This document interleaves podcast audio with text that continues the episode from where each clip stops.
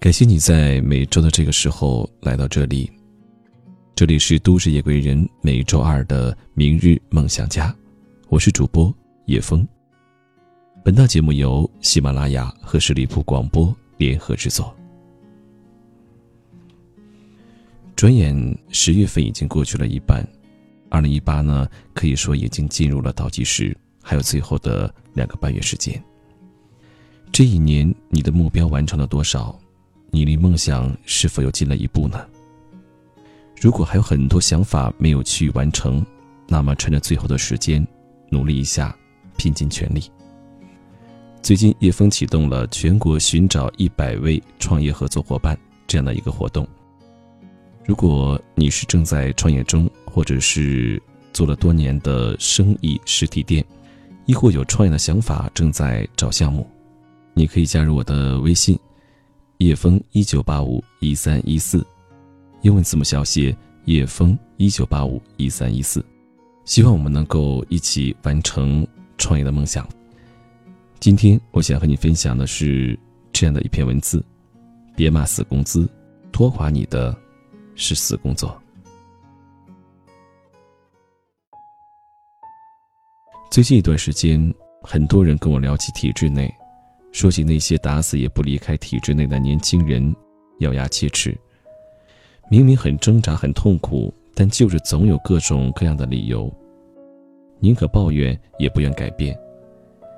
于是很多人咬牙切齿地说：“你的死工资正在拖垮你。”说实话，我一直觉得现在的人对死工资有点误解，拿死工资的人未必过得不好。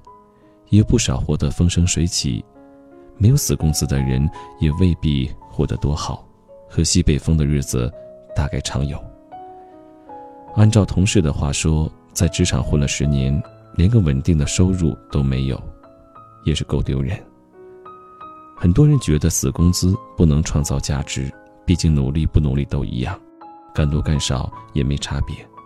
讲真，我觉得不是，死工资这事儿。还真不能一概而论。我有个同事在职场混了十几年，经历了无数次离奇的跳槽，经常是平级一动，薪水也不涨。关键是干的工作哪儿跟哪儿都不挨着，甲方乙方乱串，前台后台瞎跑。所有人都看不懂他跳槽的逻辑，说他瞎折腾。直到有一天跳到我们公司，老板突然发现了他的才华，说什么他都懂。这下可好了，平步青云，无人能挡。每个人都拍着他的肩膀夸他当初有远见。每到这时，他总是淡淡一笑，损你一句：“我得感谢当初的死工资，气到你吐血。”其实这样的人体制内也有，我就见过一个。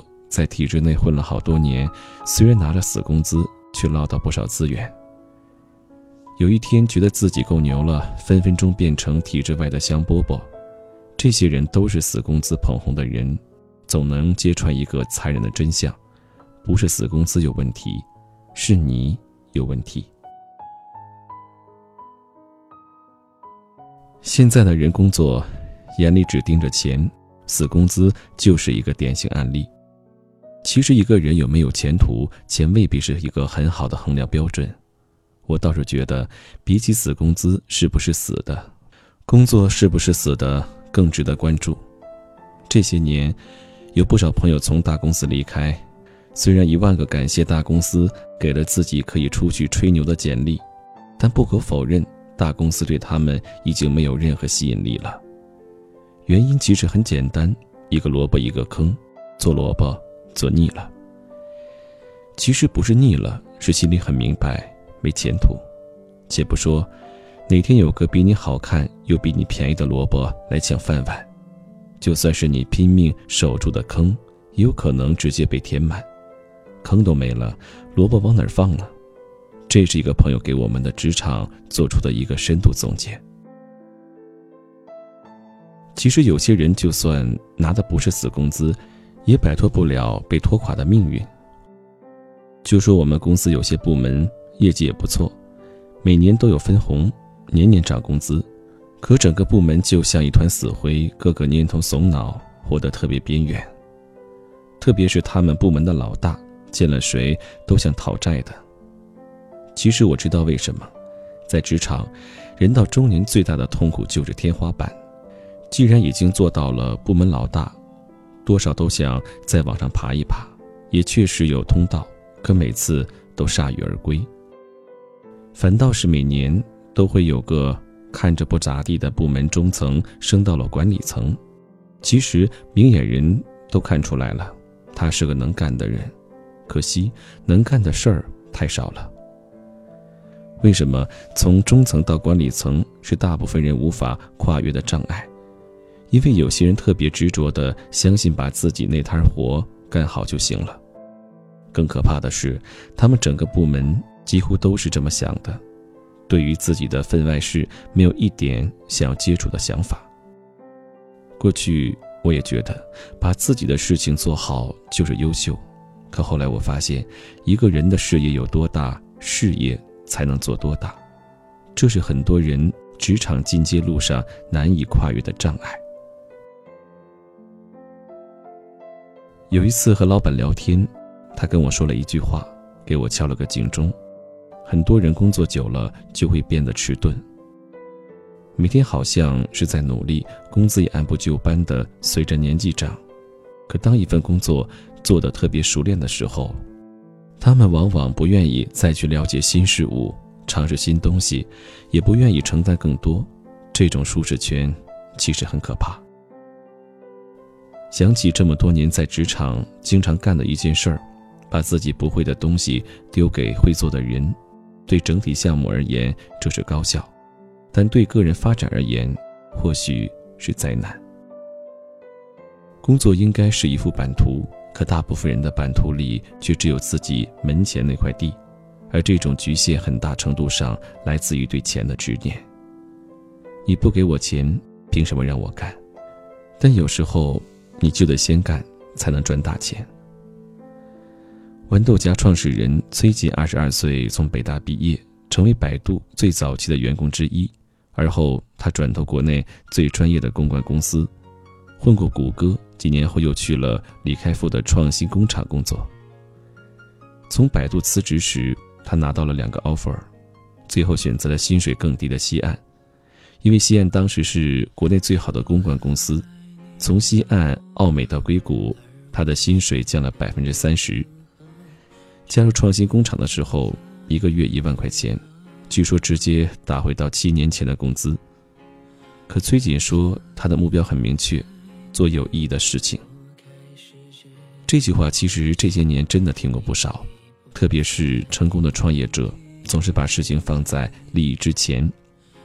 马云爸爸曾经说：“绝大多数人是因为看见而相信，只有少部分人是因为相信而看见。大部分人因为不相信未来，所以不敢去尝试。可我们相信，哪怕走的是弯路，也比原地踏步强。什么叫原地踏步？不是你的死工资，而是你的水准。这些年在职场，我见过不少薪水导向的人，都有一个毛病。”就是只看工资，不看内容。宁向东教授曾经提到过一个概念——下属力，其中包括工作的独特性、职位的不可取代性和工作成果的标志性。而学习力的强弱是一个人下属力强弱的分水岭。这其实是职场晋升过程中一个巨大的盲点。拿死工资其实并不可怕。只要你的工作本身有价值，真正可怕的是你拿着死工资却没有任何长进，不垮掉才是奇迹。好，非常感谢你收听今晚的都市夜归人。不管在什么工作岗位，既然做一天，我们就要去做好自己的本分，把工作做到极致。让我们下周二不见不散。